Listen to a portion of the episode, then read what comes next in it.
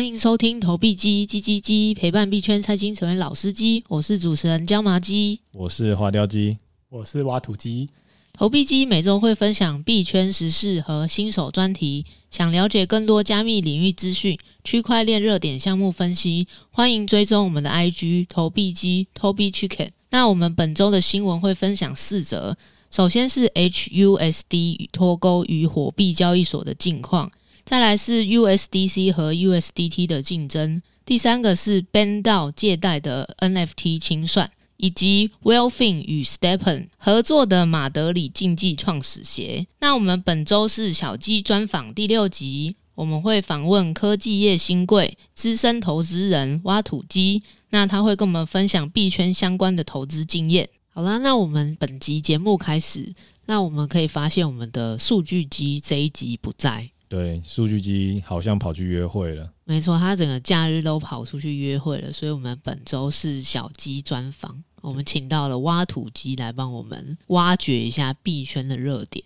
对，如果挖土机愿意的话，以后也可以取代数据机，数据机就不用回来了。数据机他到时候听到的时候会哭。他现在陷入恋爱的粉红泡泡之中，不会 care 这个小事。他搞不好就真的抛弃我们了。不会啊。他现在是女女友为第一，真的。那我们请花雕鸡来帮我们分享第一则新闻。OK，那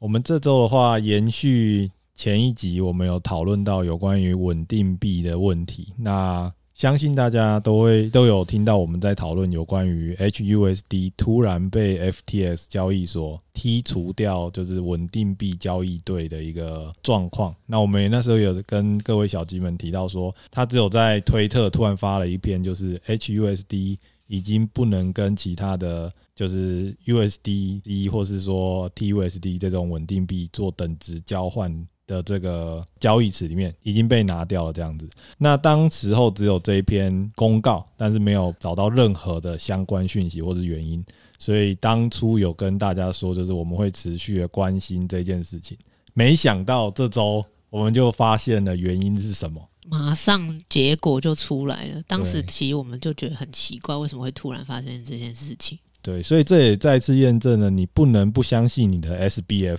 就是其实 FTS 的大家长 SBF 已经在跟我们暗示说要去做空 HUSD 才对，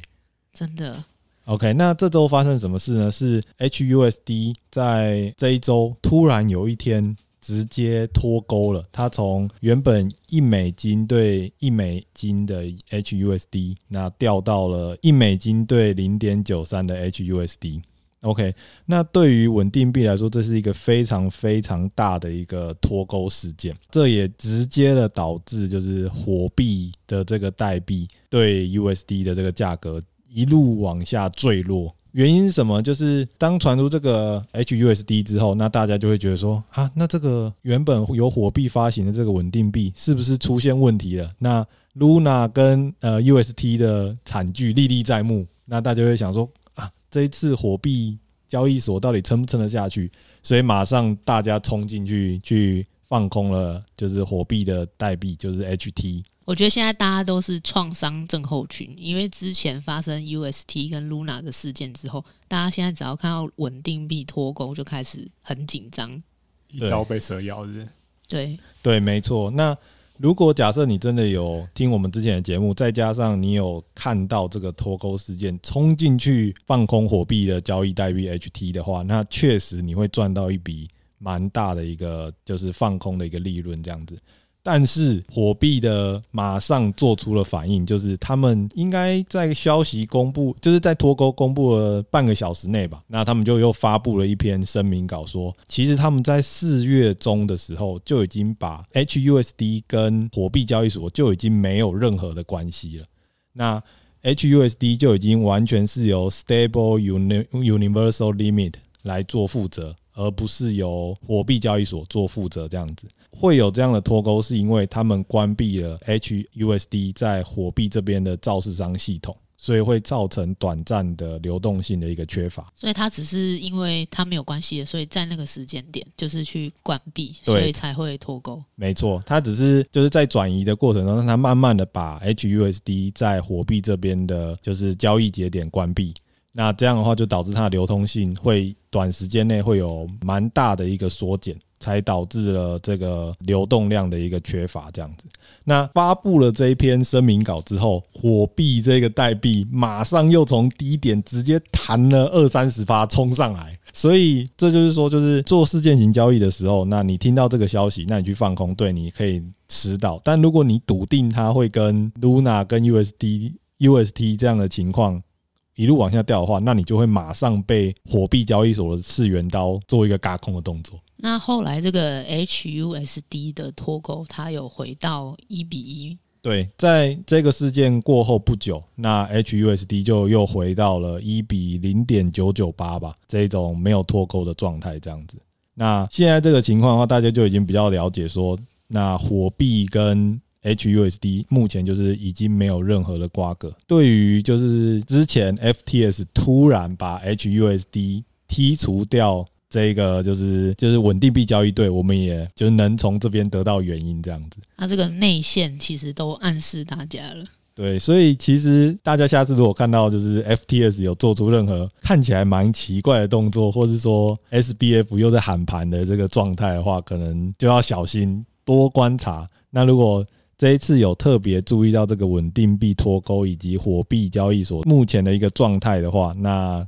这一次的，就是可能一些合约，或是说关于火币或 HUSD 的一个利差，那就恭喜大家有吃到这个利润这样子。诶，那我想请问一下，就是这么多种稳定币啊，那除了我们熟悉的像 USDC 以外，那其他这些我要怎么样去考量，说我应该要选择哪一种稳定币？挖土机这个问题问的非常好。那我们其实，在我们的 EP 十一跟 EP 十二，针对稳定币都有做一个蛮详细的讲解，所以有兴趣的小鸡们也可以回去听我们的 EP 十一跟 EP 十二。对于稳定币要怎么做挑选，以及稳定币有哪一些种类，会有更明确跟清楚的一个了解。好的，那 HUSD 的事件就分享到这边，让我们再请花雕鸡分享下一则新闻。下一则新闻的话，也是我们的稳定币相关的一个新闻。那在 EP 十一跟 EP 十二，我们讨论过稳定币之后，没想到除了 HUSD 发生问题以外，我们的 USDC 跟 USDT 又跳出了台面，他们两个的竞争关系越趋明显了。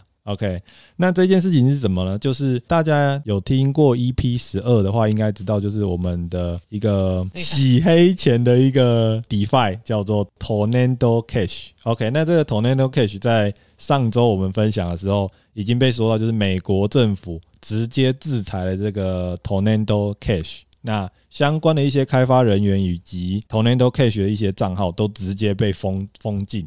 那美国政府为了要让这个 Tornado Cash 他没有办法再做这种洗钱的这种动作，以及他不想要让他再有这种就是隐私权的这个大家都查不到他的金金流的状况，所以他要求就是只要有经过 Tornado Cash 的这个交易。然后是换成了稳定币的一个状态，也就是 USD 稳定币的一个状态的话，他就希望这一些就是基金会，比如说像发行 USDC 的 Circle，或者说带这些的基金会配合。然后去把 Tornado Cash 相关的一些地址、钱包地址给封起来。对，那快速科普一下，Tornado Cash 就是因为去中心化的关系，所以大家可以查出每一笔交易的流向。但如果你想要就是让你的钱不要被查到你的流向的话，你可以先把你的钱转转进去，然后再转出来的话，其实就找不到了。OK，那这时候因为大家都会就是比较相信说，哎，我们这个币圈是一个去中心化的一个治理方式，所以美国政府他想要监管，理论上我们不应该要完全配合。可能你表面上要跟美国政府嘻嘻哈哈，但是你不应该去配合他去封禁，或者说去执行任何强制的动作。但是 USDC 跟 DAI 这边就配合了美国政府。那去封禁了所有 Tornado Cash 的相关钱包地址跟它的交易，这也直接的导致就是比较支持这种去中心化治理的这些大 V 或者说一些机构，直接群起去反抗、抵制 USDC 跟代。OK，因为他们觉得这样的话，USDC 对他们来说已经不是一个去中心化的一个治理方式。那也不会是他们想要的未对于未来想要使用的一个代币之一。那这件事有让 USDC 就是脱钩或是怎么样吗？OK，那 USDC 脱钩，我觉得相对来讲比较不可能啊，因为大家都知道它的储备是非常非常的足够的，所以它并没有让 USDC 脱钩，但是它让 USD 的市占比率有明显的下降，因为大家都觉得说，好，那既然我不能使用 USDC，那我使用 USDT 总可以了吧？因为 USDT 并没有在这一次去参与制裁 Tornado Cash 的这个活动。所以大家就是把 USDC 直接又换成了 USDT，所以你可以发现一个很有趣的一个状态，就是这两周你如果去看 USDC 对 USDT 的交易对的话，你会发现说以前都是 USDC 是一，然后 USDT 是零点九九九或者零点九九八这个情况，这时候居然变成反过来，变成 USDC 是一，但是 USDT 变成一点零零一、一点零零二这样的情况。直接造成 USDT 又溢价了。对，所以可以发现，就是很多很多人真的是冲进去买 USDT 这样的情况。那 USDT 也借着这一次的机会呢，那去宣布说他们针对储备的这件事情做一个改善，这样子。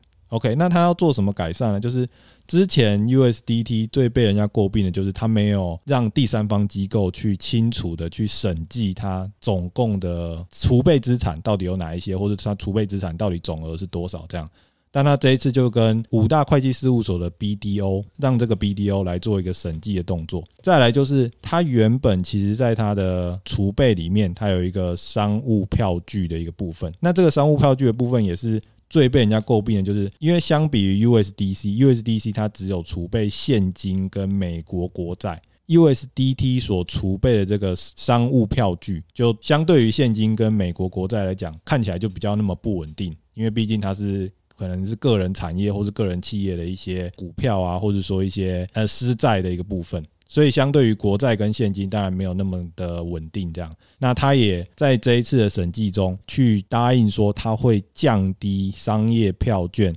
在他的储备内容的一个比例。那目前的话，它是占了大概十六 percent，但是它之后的话，他会想办法把它降到零这样子。所以，他其实在这个时间点又宣布这些算是利好的消息，其实蛮厉害的。很有野心，没错，他他的现在目前的呃计划就是他会将呃这些商务票券在八月的时候降至两亿美金，然后到十月的时候，他就会完全的将这些商务票券降至零。那是由 BDO 来做一个审计的一个资产报告，所以大家就觉得说，哎，那既然 USDT 是一个去中心化的一个代币，再加上它的储备看起来有越来越透明以及越来越完整的一个状态，所以 USDT 的市占又明显的从 USDC 那边拿走，然后变得更大，太厉害了。OK，那这样的话会让你们比较想要用 USDT 吗？其实我一直都是比较多 USDT 啦，但我就一直觉得，你知道，我就是像刚刚我一开始讲的，就是因为 SBF 跟 FTS 一直是没有把 USDT 放在那个稳定币交易队里面，所以我就觉得他这么做一定有原因，所以我自己还是最多的美金还是放在 USDC 里面。对，它其实 follow 监管另外一个方面也是，它可能比较稳定，然后它可能真的比较不会那么危险。对，而且我一直以来都是这样。对，而且我自己并不是你知道中心化管理或去中心化管理的一个狂热支持者这样子，所以不管它是中心化管理或是去中心化管理，对我来说好像都没什么太大问题。它只要稳定，然后最重要的是不要让我亏钱，那对我来说就是一个好的一个稳定币这样。真的都已经放稳定币，就是真的希望它很稳定、很安全。对啊，至少我希望就是当 USDC 脱钩了之后，美国政府会当爸爸来救他一下。真的，这样看起来真的蛮安全的。但是我们自己也可以期待一下，就是那是不是 USDT 在十月就是把这些商务票券，或是说 BDO 在审计完之后，那他会公布他所有的这个总资产以及储备的内容。那如果真的是百分之一百储备的话，maybe。就是它的效果其实跟 USDT 一样，而且它还是一个比较去中心化的一个稳定币。这样，那这样听完挖土机会想要把钱放在 USDC 还是 USDT？我现在应该比较多还是 USDC。对，你看他也是跟我一样 USD，因为都是传统金融仔，就是比较会放在这种有被美国政府监管跟保证的一个财产之下。好的，那小鸡听完就是也可以自己判断，就是你如果当你想要放稳定币的时候，你可能比较想要放在哪一种币别？对，那这哎，刚刚我应该没有讲到，就是其中有一些就是 DeFi，比如说像 MakerDAO 之前这么就是比较知名的这种 DeFi，它其实也有压起来说它不支持 USDC，它就是想要把它现在手边所储备的 USDC 全部换成了一个以太，全部换成以太币。但我我其实不太了解为什么它不是换成 USDT，想要把 USDC 换成以太币这样子。那这个时候。就是发生了一件非常有趣的事情，就是我们的以太币大家长 V 神马上跳出来说：“哎，先不要，先不要，你不要把 U 全部的 USDC 换成以太币。”他这个也跳太大了吧？所以他会变成以太本位是吗？对，他就是把他所有的 USDC 部位想要换成以太，但我目前还没有去追踪说到底他换了没。但是看从 V 神的角度来说的话，看起来他也不支持这一项决定。那如果真的换的话，以太是不是会喷一根之类的？对，但毕竟这这周你可以看到，就是我们前从六月开始的一个 party，看起来有一个收尾的阶段。对，小小下修哦，很大的下修。以太直接从两千又回到了一千六百八十左右，所以大家不知道就是有没有进去做多，但目前的状态的话，我们会觉得是多头的一个形态已经就是崩坏。一千五百八哎，其实，所以大家可能要注意一下，就是现在目前多头的一个格局被破坏之后，那现在呈现就是比较空头的一个形式。那大家可能在做合约，或者是不管是在做决策的时候，都应该要比较小心一点。好，那我这边分享第三则新闻，是关于 BendDAO 借贷的 NFT 清算。那其实从上周跟这周的话，我们可以观察到 NFT 的市场，它的交易量创了历史的新低。那也可以看到，就是 BAYC 跟 MAYC 的地板价，可能从高峰的一百三或是一百，然后现在 BAYC 大概是六十八，然后 MAYC 只剩下地板十二。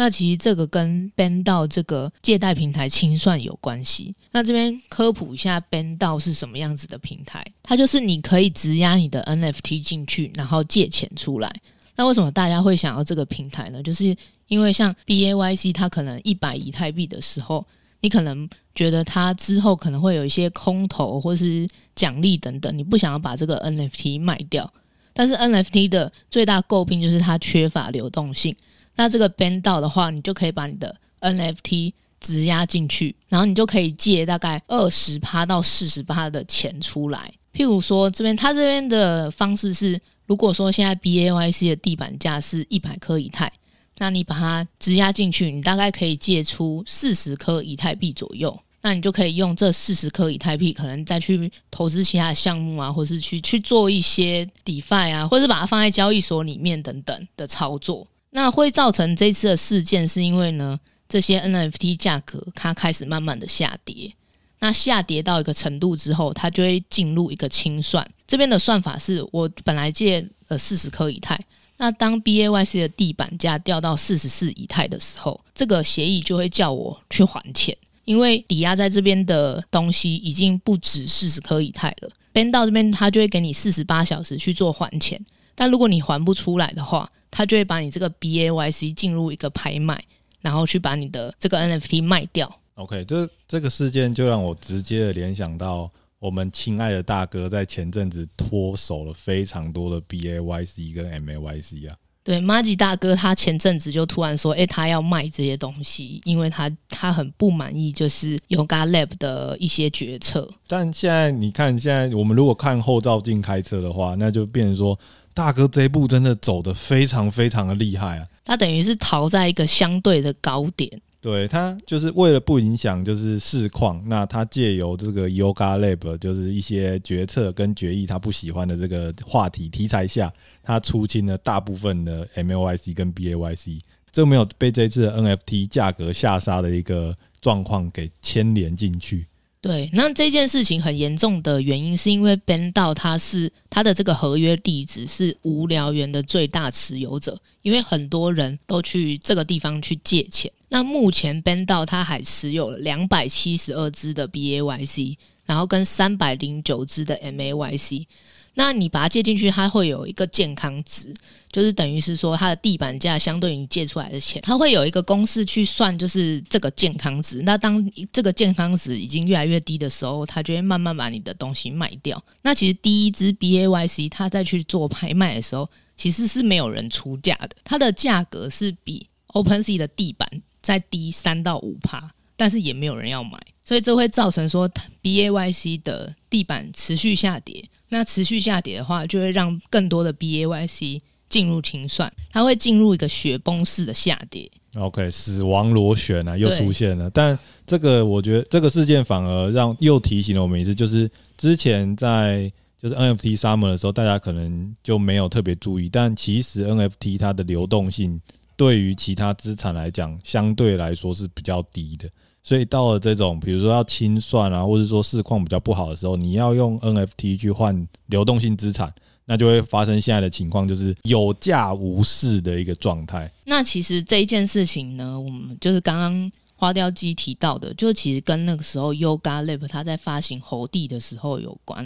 因为在发行猴帝的时候，我们之前有分享过，他那时候烧了好像是八百多颗以太币，那这些以太币其实被矿工拿走。就是矿工的，就是矿工费。那其实矿工拿走之后，他不会再把就是这些 NFT 持有者的这些钱再去买 NFT，所以他就是挖走了 NFT 市场的钱。那其实那时候就有很多人在讨论说，那这件事情会不会造成 NFT 的市值或是这些交易量就是越来越少？OK，你居然提到了这个 NFT 的，我们说的 NFT 的黑暗策略啊！应该说，黑 NFT 的一个阴暗面啦，就是，呃，我们当初这个猴帝在发行之后，那因为 Yoga Lab 那时候如日中天嘛，所以大家花了非常多的 gas fee 跟钱去抢这个猴帝的 NFT。但我们根据数据显示，发现说，自从猴帝那一次拍卖之后，就 NFT 的这个。总体的流动资金是不断的往下降，也就是这一些流出去给 Yoga Lab 跟矿工的资金，并没有再回到我们的 NFT 的一个市场。那也就是 NFT 的这个市场的流动性资金跟市值在不断的萎缩，所以就有人来，有人就觉得说，诶，是不是现在是 NFT 就是声势已经不如以往，而且它在里面的一个总体资金也越来越越少。那会不会这一些资金其实已经不足以支撑目前 NFT 的一些地板价？没错，这是 NFT 界的隐忧。不过，如果你持续相信 NFT 之后会回来或是上涨的话，那这一个时间其实是一个很好买 NFT 蓝筹项目的时间点。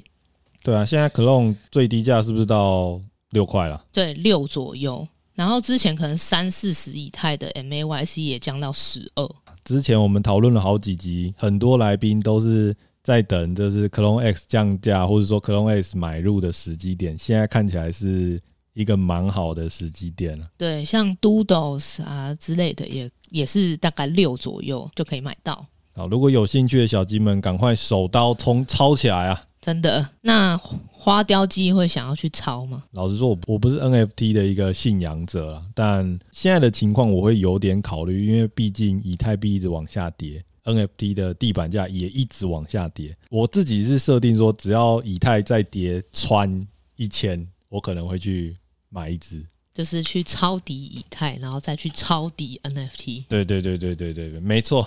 所以我现在目前还在等这个机会，因为我觉得，就我自己这两周观察市场来讲，因为从六月开始，我们的市场就其实是一直往上往上暴涨嘛，就是不管是股票或是说币圈，都一直是往上暴涨。那看起来大家就觉得说，哎，现在美国的这个通膨指数啊，或者说就业人口的这些呃失业率，然后或是说一些什么消费者信心指数，看起来都是符合预期的。没想到这周就传出了另外一股声音，就是。欧洲其实已经炸裂了。那我觉得这个不知道是不是现在的经济真的是因为这个原因，所以说才开始修正。但我自己是觉得应该脱不了干系了。那如果真的是因为欧洲这个通膨以及失业率的这个指标造成了现在市场的修正的话，那我觉得现在还没有结束。所以我还蛮期待再看到一次以太币跌低于一千的这个状态。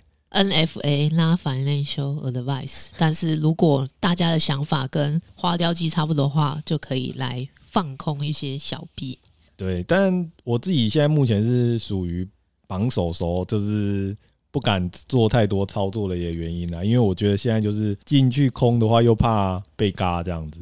对，那现在的状况，我觉得你只要不不赔钱，你就赢了百分之八十九十的人。那我自己也是第一次遇到这种美国的指标是 OK 的，但是欧洲的指标影响了整个大盘，这样，那我们也可以稍微关注一下未来会怎么走，会不会拖累整个市场，对不对？对，我也觉得有可能会拖累整个市场。那这个部分就留给大家自行去评断。但目前来讲的话，我会稍微缩手观望，那等待一些比较明确的指标出来之后。那看市场的情绪，如果是往上或往下，那我们可能在想说我们的策略要怎么做。这样。好的，那我们再分享第四个新闻。第四个新闻是 Well-Fin 这个平台，它跟马德里竞技这个西甲的足球队，然后再联手 Stepen，他们要推出一个 NFT 创始鞋。那马德里竞技这一队呢，它是西甲里面前三强的队伍。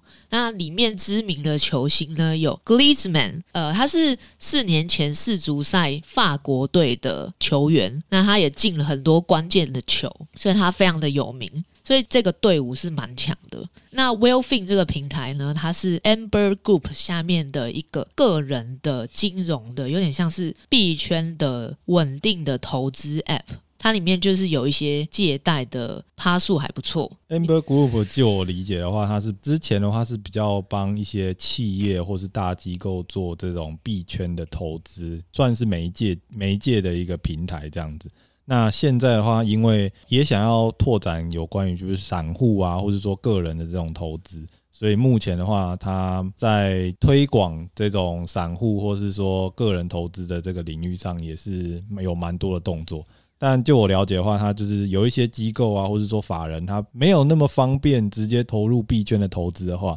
那他就会透过 Amber Group 这个机构去做一个有点代理投资的一个概念，这样。对，所以 Amber Group 它其实是也是一个蛮有钱的爸爸。哇，这个就是达达到了我们的世界杯的这个话题啊！真的，但是他投他他合作的是西甲啦。但是我们最近也可以看到一些，就是因为世界杯的关系，有一些粉丝关于足球的代币在涨。对，这个的话就可以分两面。第一个就是刚才就是椒麻鸡所提到了，最近大盘虽然说在跌，但如果你把有跟足球相关的代币拉出来看的话，会发现它们涨得非常非常的好。那这个我觉得也是跟这种消息的敏感度有关，就是因为世界杯快开打了，所以这些就是粉丝，我们所谓的粉丝币。就开始上涨，这样。那如果你有在这一这一波里面逆势去做多这个粉丝币的话，那相信你也是赚的有一波赚头了。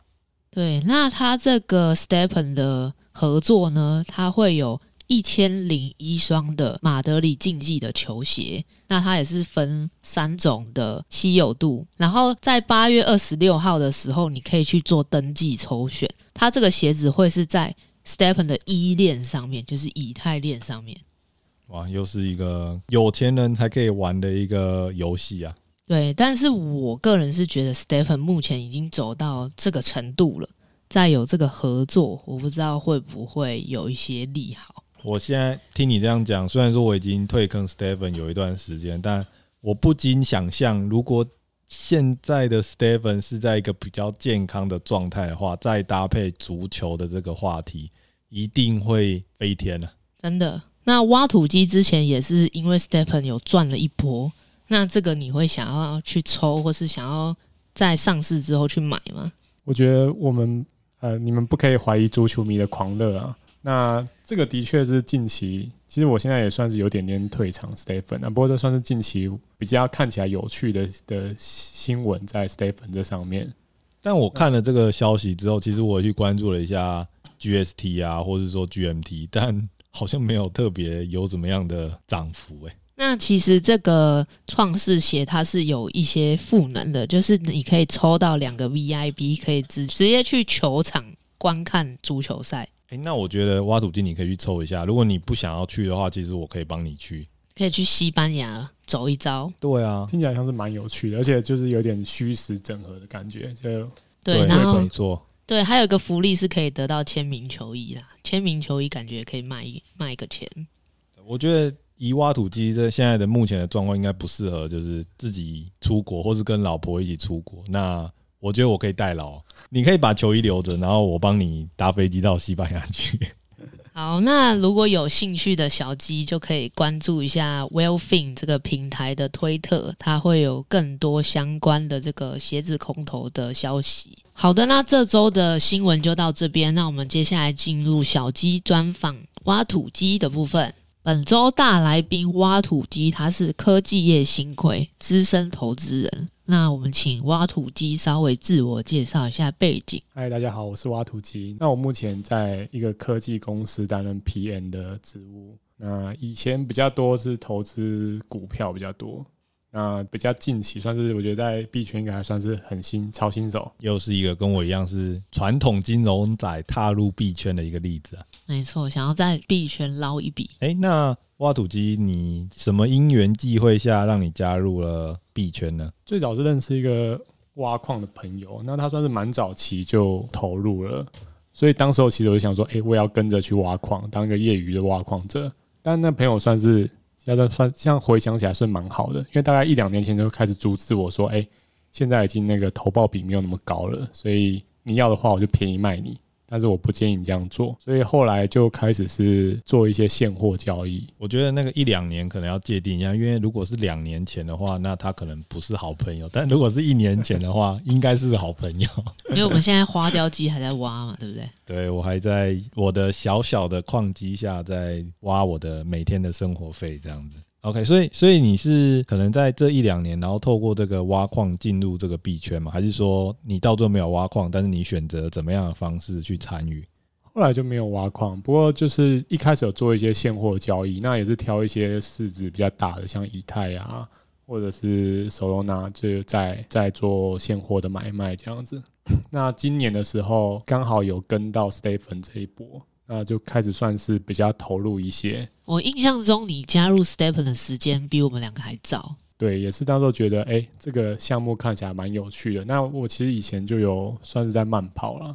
就是以前用 Adidas 或者 Nike 的 App 嘛。他想说，哎、欸，那我就换成这个也也不错，然后还有钱可以拿。那时候想说，天底下怎么有这么好的事情？看你加入的时间，感觉就知道你赚了不少、欸。哎，就是那个时间点算很完美，而且。当时候的这个气氛和当时候的币价，真的是应该可以让你好几年不用工作才对。你那时候高峰期一天大概可以有多少钱？走路一次？哇，真的是梦一场哎！不过现在已经，我想一下，不知道是不敢想起来怎么样子。对，我觉得不要提这个话题，因为我现在还是非常的愤怒，就是那个 Jerry 跟 Yang 直接把我的印钞机给砸死了。我当初也是怀抱了这个梦想，然后想说啊。在一个月，我就可以去提离职，我辞呈都打好了。真的，本来希望说，哎、欸，至少其实当然都有这个心理准备啊，只是没想到就是永远跟不上这个变化的脚步。那你除了 Stephen 之外，那目前在币圈有其他的投资或是什么的吗？其实，在 Stephen 就是稍微有点状况的时候，就开始有撤出一些，就是他就稍微有有有抽抽一些本回来。那抽完本之后。就开始做一些合约的交易，因为那时候市场也比较震荡嘛。那想说，哎、可以做一点合约来赚一些利润。不过我觉得，因为我还是这个超新手，所以在这里面也是交了不少学费。你会选择在币圈做合约，是因为？之前在股票也是有在做，比如说期货或是选择权的一个操作吗？这个倒没有。不过我我在股票的时候，其实就比较多是做类似事件型交易，就会关注某一个题材，然后去做去找一些标的来投投入啦。那所以在呃币圈那时候也想说，诶，它的这个就是不会打烊的股市嘛，那这个。流流动也蛮快的，所以我想说，哎、欸，在这里面应该是有一些利润可以赚取这样子。OK，那哎、欸，你已经玩过了，就是 GameFi 这个 Stephen，然后又有做过这种合约交易以及现货的一个投资，那你对于目前币圈的看法是怎么样？我觉得目前来说，应该已经过了像是去年那样子好的光景啊，就是说，哎、欸，就是有蛮多的红利，然后有很多的机构补贴。那现在算是在这个激情过后，我觉得会比较回到本质上面来看，因为。我现在去看币或者是看 NFT，觉得它比较像是一个收藏品。那这个收藏品它本身是没有太多的内在价值的，所以它的价格应该是来自于大家的价格共识。如果说大家都觉得说，哎，这东西值一百万，那就值一百万嘛。那如果大家觉得这不值钱，其实就就没有什么价，没有什么意义。所以就目前来说，我觉得应该回到本质来看，是说，哎，如果比方说币的话，它是一种支付的机制，那它应该就要拿来可以去交换特定的东西。或者是说，哎、欸，他这个媒介让大家都能够认认可这样子。对，我现在会比较观望，会比较观望啊，因为第一个是说，我觉得就一个币，就是现在有很多各式各样的币嘛。那我觉得它他们讲就是入门是有点点，就是它的门槛在的，就是我没有办法很直接的知道说，哎、欸，这个币它是拿来。就是有什么功用？那它的赋能，或者是说，尤其现在很很多就是项目方都 rug 嘛，或者说它怎么样？那我就会有一点点担心，说，哎，这个是不是能够一直一直存在，一直延续着？对对对，所以这个是我现在会比较观望的原因。OK，听挖土机这种说法，感觉他就不是 NFT 的信仰者，所以你本身有在投资 NFT 吗？因为我们之前都会问我们的大来宾说，如果现在是价格不限的状态，你会买什么 NFT？其实如果真的价格不限，我就把它当艺术品看的，就是不过大部分我觉得去收藏艺术品，除非你真的是。很有热情，要不然基本上投机的比例也是比较比较多。那尤其像我们今天刚刚新闻分享讲到，就是那个流动性的问题，是我会蛮蛮担心的，就是说，哎，这会不会又是一个泡沫？所以确实，确实我在 NFT 这个购买的欲望是比较低一些些。OK，那在这边的话，就是针对你现在的这些投资的策略，你有没有什么想要询问，或者说你有没有什么就是存在心里很久的问题，然后想要跟我们讨论讨论一下，顺便。有可能也是很多小鸡们心里的疑问，那我们可以来探讨一下。其实我也蛮想知道，说像我这样子，就是在比较热潮的时候加入，但是现在已经有点点心灰意冷。哎，这个感受出来吗？感受出来，有没有什么非常强烈、比较保守的操作可以度过这个熊市？嗯，OK，那我觉得依我刚才听你的分享，就是至少你在 Stephen 就是会有有赚到一些钱啦，这真的是。非常非常就是逃得非常漂亮，而且进场的时机点也非常的好，这样子。但看起来就是你之后在一些比如说现货的投资，或者说呃合约的操作上面有遇到了一些亏损。OK，那这个的话当然跟现在大盘进入熊市有脱不了的干系，这样子啊。那我这边的话就分享进入熊市之后我的配置，那可能在节目里面有分享到。我这边的话，基本上大部分的资产在币圈的资产都已经放放成了就是稳定币，不管是 USDC、BUSD 或是 USDT 这样子。那其实，在各个交易所，例如比较有名的，当然就是币安，它其实是有两千的 USDT 的十趴年利率，然后跟呃两千的 BUSD 十趴的年利率这样子。所以其实我这边的话就是。把 USDT、BUSD 以及 FTS 的一万美金以内八 percent 这三个部分都全部填满，这样子。如果是资产比较雄厚的小鸡们，其实也可以，当然也有几个选择嘛。第一个就是我们前几集有提到过，就是我们可以把 FTS 八趴的这个账户变成两万的这个额度，这是第一个。那第二个就是，其实你可以去借可能家人或者朋友的一个人头来当来开 KYC。那这样的话，你就会有多个账户来当做你资产的一个额度，这样子。在这个熊市底下的话，其实你只要不赔钱，就赢了八九十趴的人。那如果你把这些稳定币放在，比如说八趴跟十趴的这种收益底下的话，其实对于熊市来说，应该算是一笔蛮大的一个收益了。那它这个放进去之后也是蛮灵活的，所以如果你突然要用钱的话，你把它拿出来都可以自由操作。对，因为我刚才说的这些操作，它全部都是活期存款，所以基本上你不会有这种绑约啊，或者说定期一定要到什么时候你才可以解约的这个问题发生。八趴十趴其实算是蛮多的，蛮多，尤其跟传统金融比起来，我觉得已经算蛮好的。对，而且像挖土机你这样的科技新贵产业，其实我觉得还有另外一个稍微可以做一点杠杆了。我们在本金比较小的情况下的话，其实杠杆是一个蛮好的一个投资工具。那如果你这边，因为我刚才说的那个活期，其实是它就是不能开杠杆嘛，你就是有多少钱你就存进去这样子。但其实你可以用现实生活的一些财务工具去做到小小的放大杠杆。那以我这边为例子的话，我就是有去做一个信贷，或者说如果你有房贷的话，可以做一个房屋增贷的一个状态。那这种低利的情况下，假设你的利息，我举例好，可能是两趴。但是你存把这个钱存入了这种八趴、十趴的这个年利率的话，那只要你现金流是稳健的，基本上你借出来的钱的这个利息都是可以由这些活存利率去 cover 掉的。那基本上都是净赚的一个状态。那这边可能特别要注意，就是你的杠杆不能开太大。我这边建议的话，就是不要超过一点五倍了。这个因为毕竟额度比较大，所以你在杠杆的部分的话，也不要拉得太大，这样。就是其实之前玩 Stephen，当然后来后面就会比较担心那个税的问题。像我之前都是币安进，然后 Max 出，我之前出都是 Max 嘛，然后 Max 在台湾的，对，就会想说，哎，不会明年五月的时候，我的那个哦，这个倒是有可能，但这个我觉得很很难去见。我我我我们现在遵循两个法则，就是第一个就是你国内的所得税加上你这个投资汇回来这个钱，不要超过总体不要超过六百八十万。然后你每个月不要超过八万，但如果你用 Max 的话，其实基本上就算是国内的利息收入，对不对？所以你就是汇回来的时候不要超过八万，然后一年不要超过加你的所得税不要超过六百八十万，基本上就蛮安全。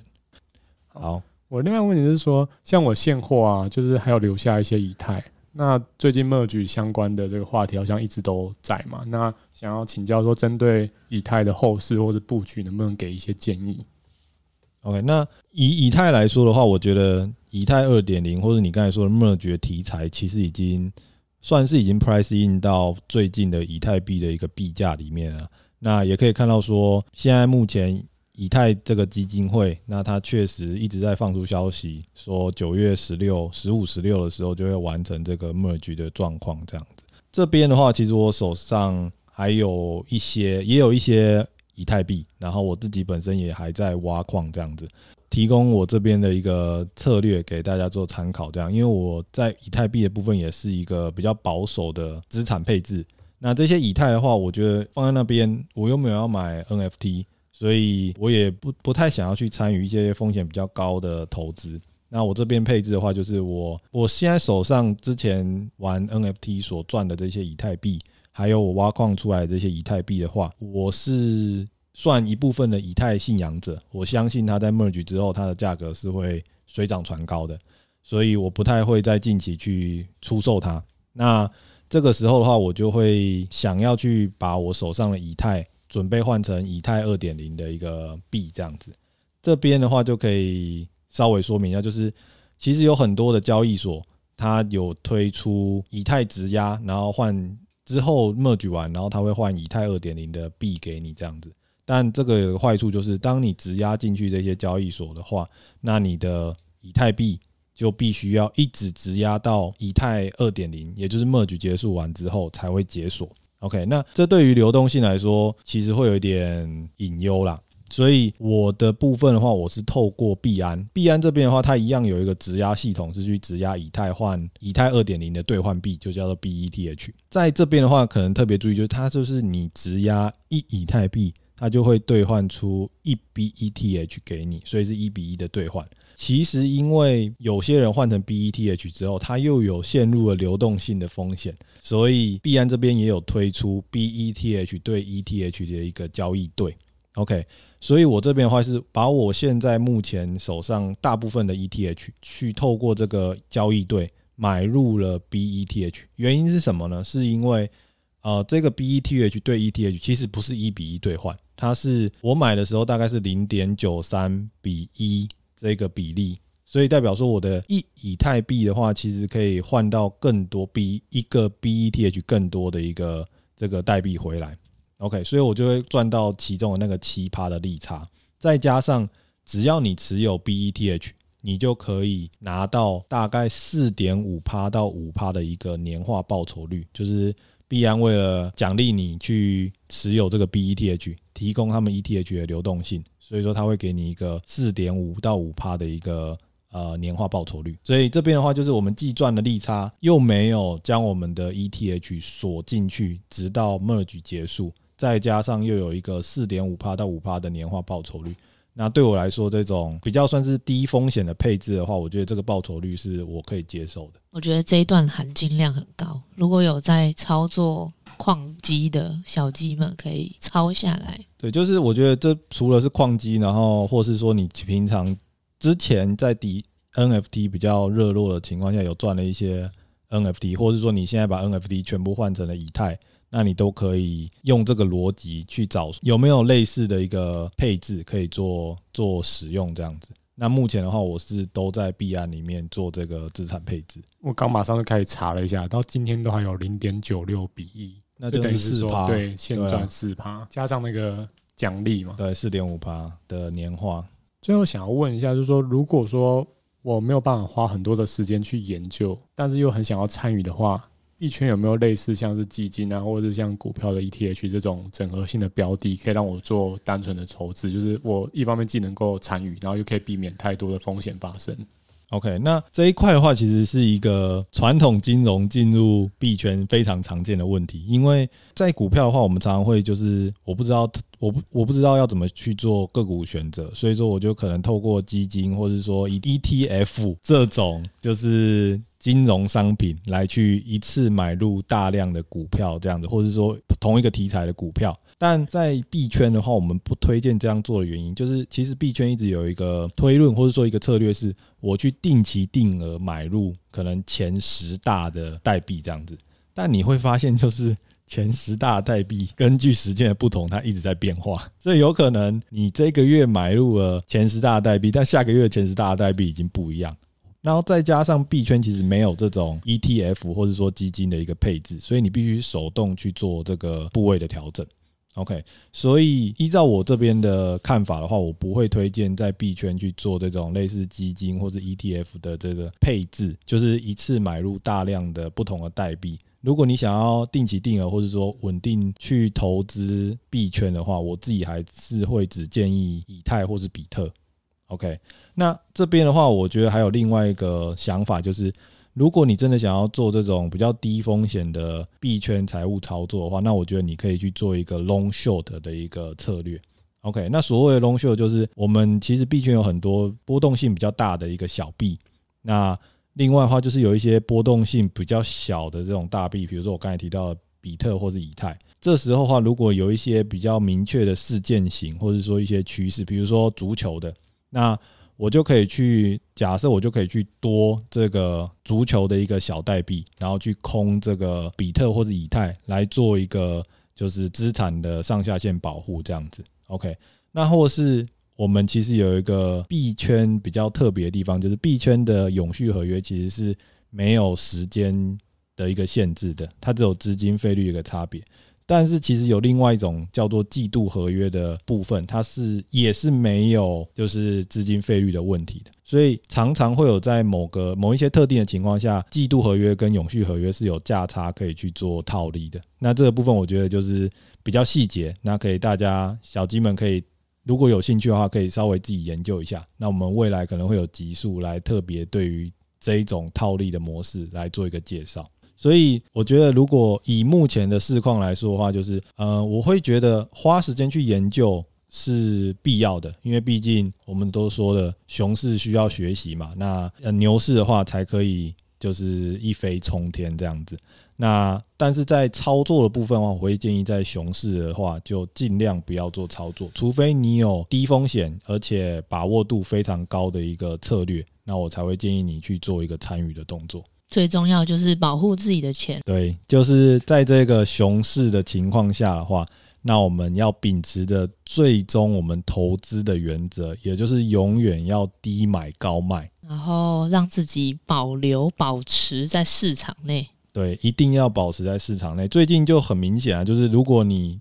六月之后，你就六月以前你就被扫出场了，那你六月到八月这一段时间，你就全部没吃到啊。而且而且币圈是，如果你只要没有参与一阵子，你可能就会漏掉、落掉很多资讯的部分。所以其实在这种时候，如果你真的不想操作的话，你可以把这些新闻当成故事，甚至是鬼故事去看。对，我觉得你可以不用到非常就研究的非常非常深入，但是我觉得一些比较重大的新闻啊，或是说一些比较重大的事件，你要当做就这种平常在关注现实世世界的新闻一样，多多少少要去稍微了解一下。对，那这个时候的话，只要之后市况变好，或是说。之后的一些经济比较反转的一个情况下，那你就比别人多了一些，我觉得多了一些经验啦，也多了一些遇到事情的一个应对方式。那我们今天感谢挖土机来跟我们分享。那我们本集节目就到这边。喜欢我们的节目，欢迎给我们五星好评，追踪投币机 IG，有任何建议都可以留言给我们。那我们下周见喽，拜拜，拜拜，大家拜拜。